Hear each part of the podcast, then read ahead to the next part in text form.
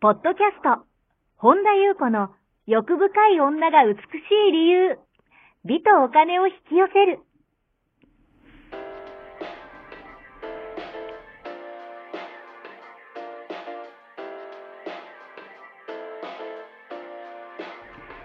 ポッドキャスト、本田優子の欲深い女が美しい理由は、1万人の女性をコーチしてきたメンタル美容研究所代表、本田優子が、幅広い知識と自らの経験をもとに、より美しく豊かになる方法を独自の視点からお伝えしていきます。女性の本来持っている美しさを引き出すヒントや、2005年から実業家として培ってきたノウハウ、精神的、経済的な自立、自由奔放に輝きながら自分の人生を楽しむ意識やメンタルづくりについてお話をしつつ、また、リスナーの皆様の様々な悩みを解決していく番組です。それでは、本日の番組をお楽しみください。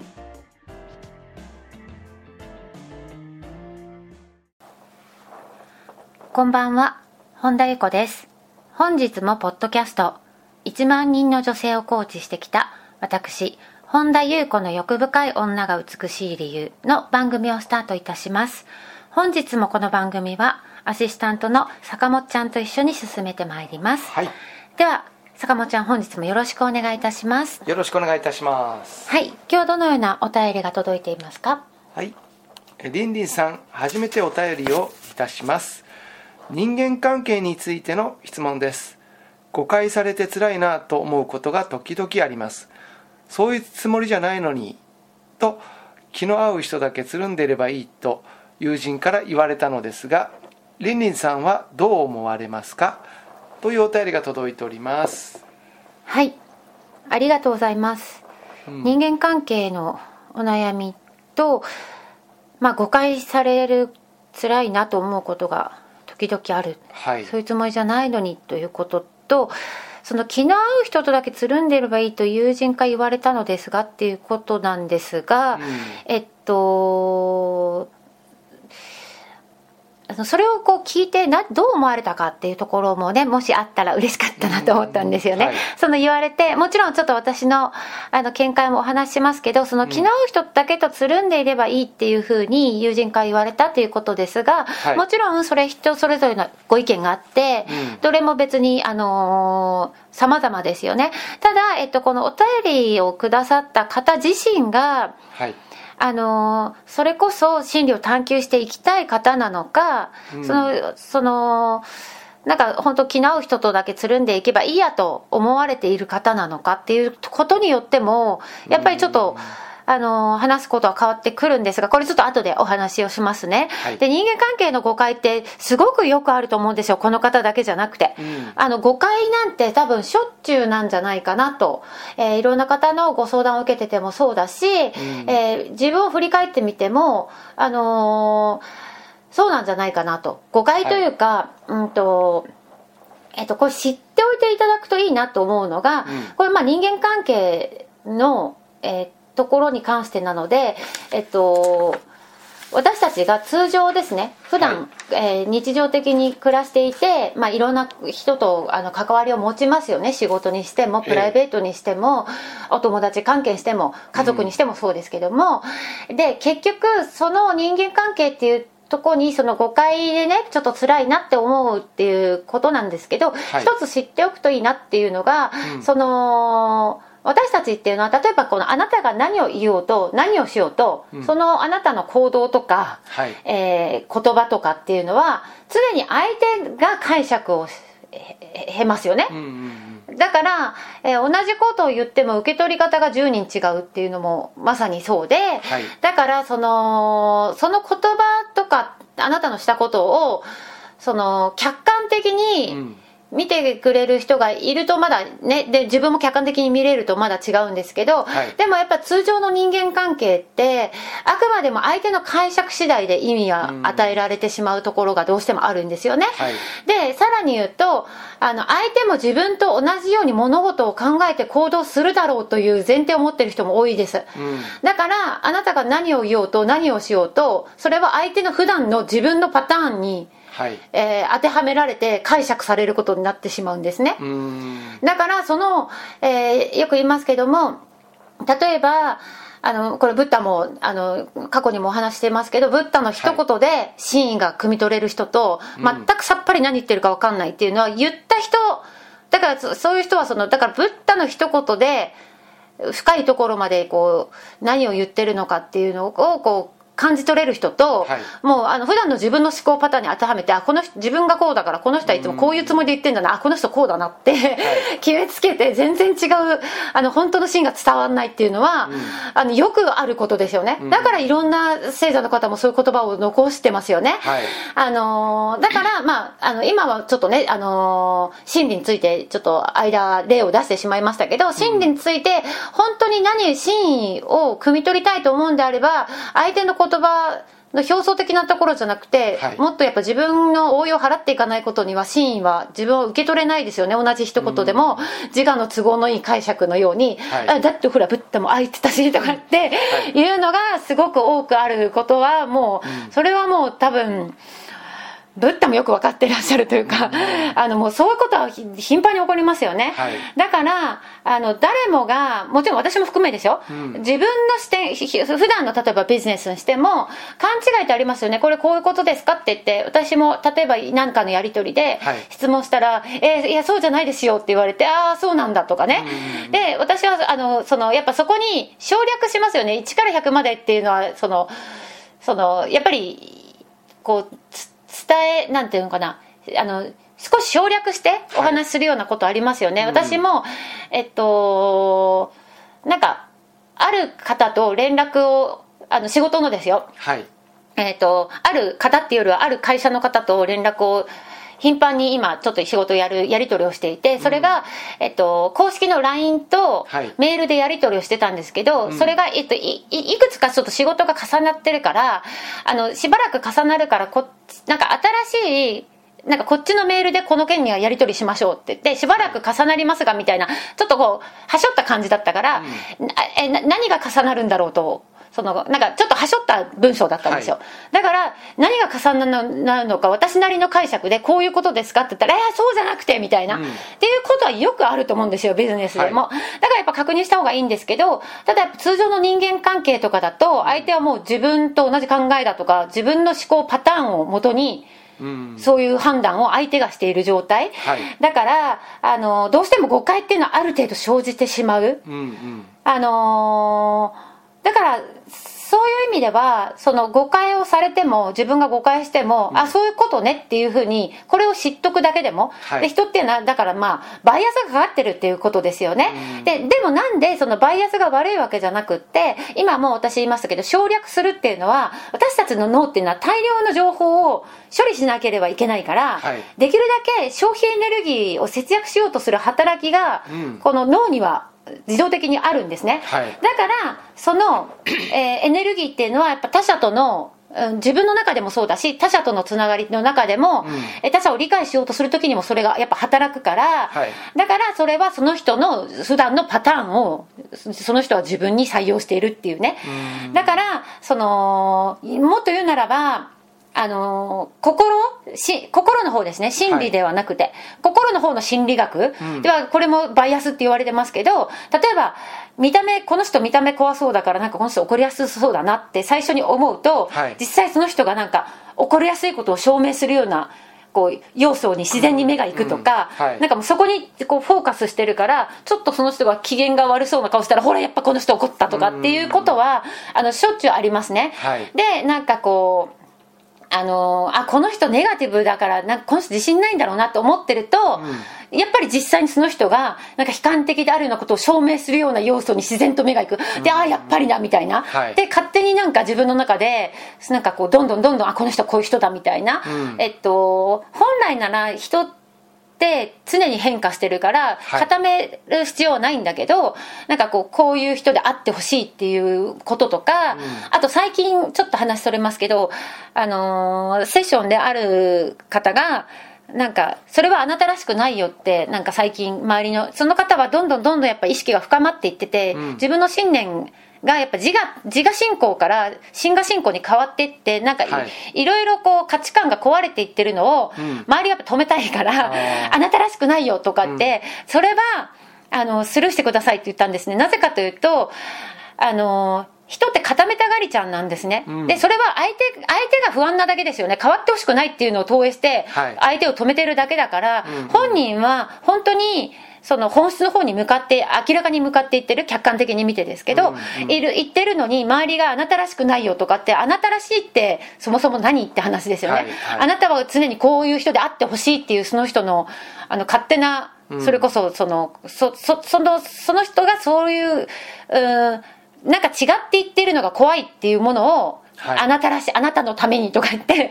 あのよくあるんですねこれも、はい。だからそういうことはよく起きます、うん。で、えーだからこうやっぱ誤解が起きるっていうことも、はい。その私も含め全ての人間にとってあること、うん。だからそのそれすらもそのそそのまだバイアスがあるっていうのを気づいてる方はまだ冷静に対処できるけど、もうそれが正しいと思ってる人にとってはもうそういう些細なことって起こったりとか、なんか結構ちょっとこうめめんどくさいことにはねなりがちですけど、うん。でもそのそういう感じでやっぱ過ごしてるっていうのを知ってるとうんまた違いますよね、だからで自分も常になんかこう自分のなんかこう視点だけで見てないかとか自分を虫眼鏡かけてないかっていう、うん。これは自我ですね。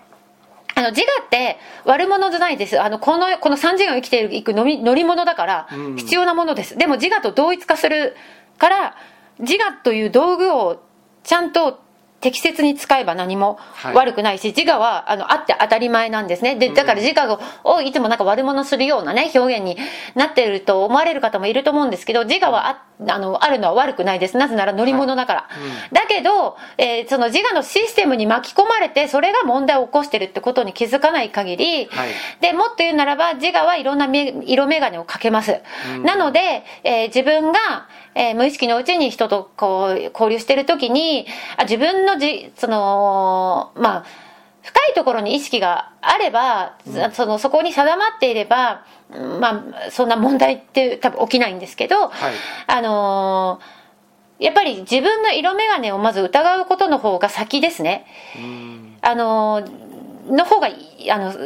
やっぱりもっと言うならばそっちの方が自我も解けていくっていうか、はい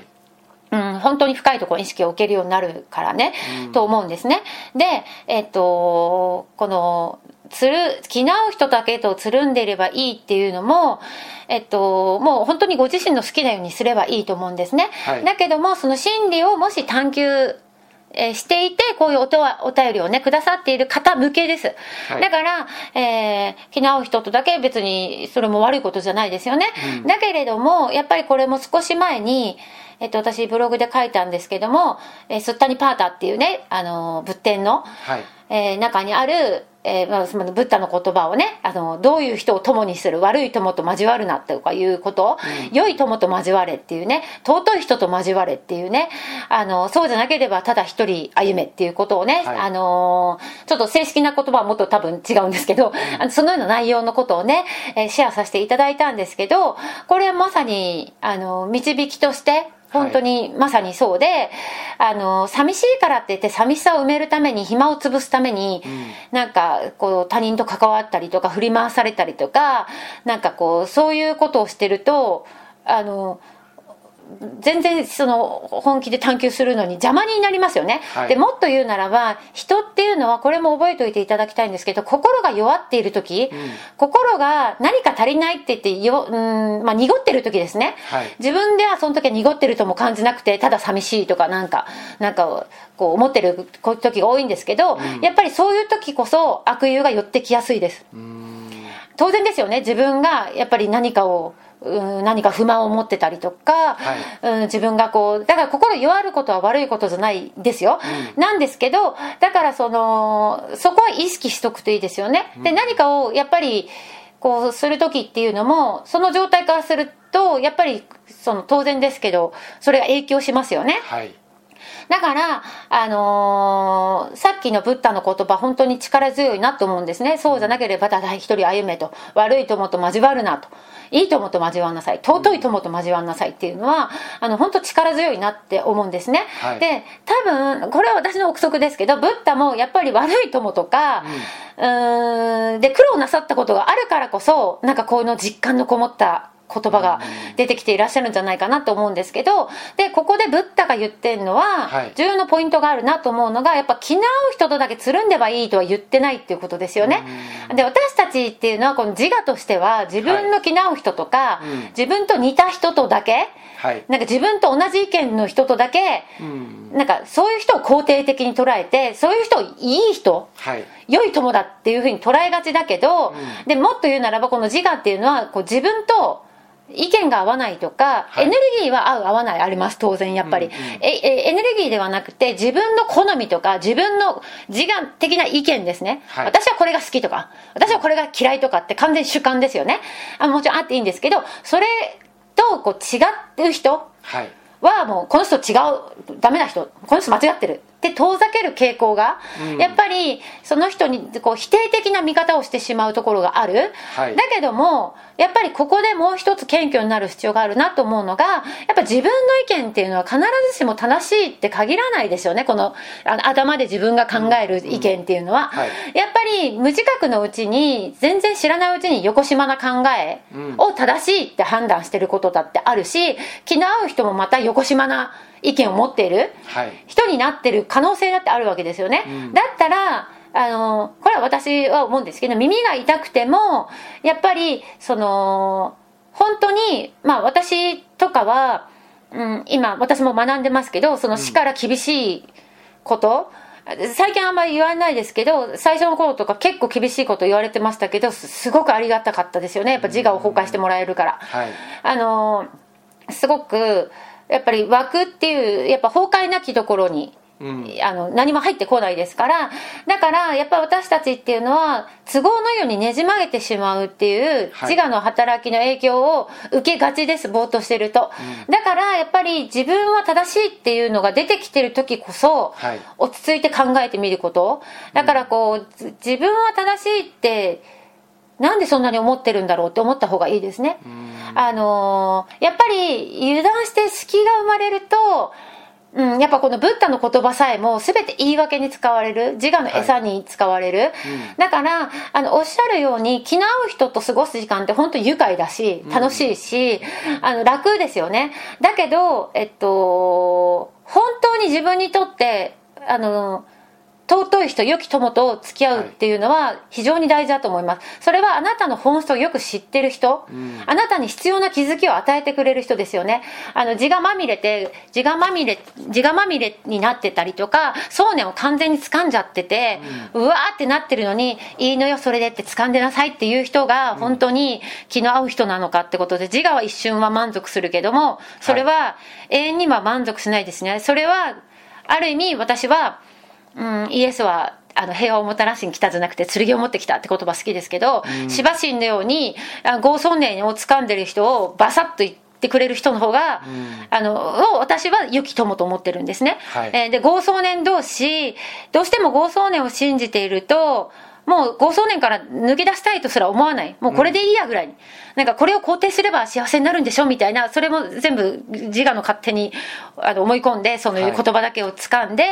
あ本当の自分はもうここから抜けるんだっていう意思すらもなくなって似たような人とつるんで、そうだよねって兄傷の舐め合いをしていてなんかそれは私は非常にもったいないなっていうね。だからそういう意味ではあのーどういう人と付き合うかっていうのはしっかりと見定めていかなければ、はい。やっぱりそうやって豪壮年にとか自我に餌を与えることを良しとする人と、うん。なんか気が合うからいいよねってなんか寂しいからこれで憂さ晴らししようぜっていうことを永遠と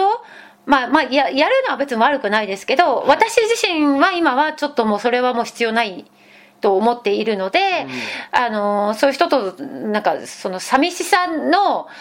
うん、自分の寂しさを埋め合わすのに人を利用したくないし逆に言うとなんか誰かの寂しさを埋めるために付き合うとかっていうよりはどうせ会うんだったらあの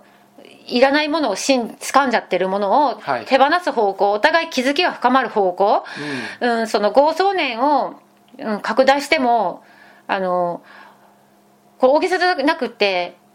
どんどんどんどん拡大すれば地球法地球も滅亡するぐらい心ってすごい力持ってますからね、あのやっぱりそれはあの私は個人っていう感覚より個人の崩壊は喜んでですけど、はい。やっぱ全体の崩壊の方がだからやっぱり意識が全体になんか向いていく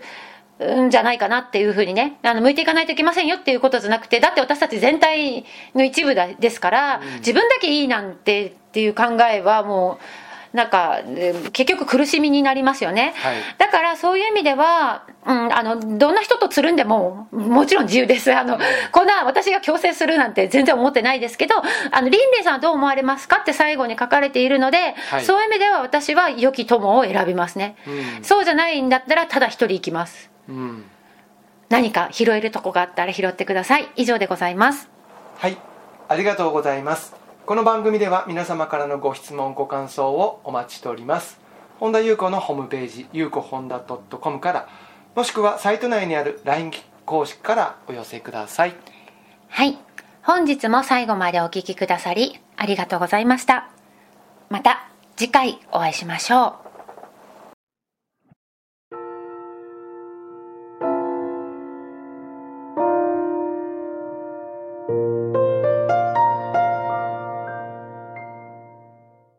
本日のポッドキャストはいかがでしたか？この番組を聞いてくださったあなたにプレゼントがあります。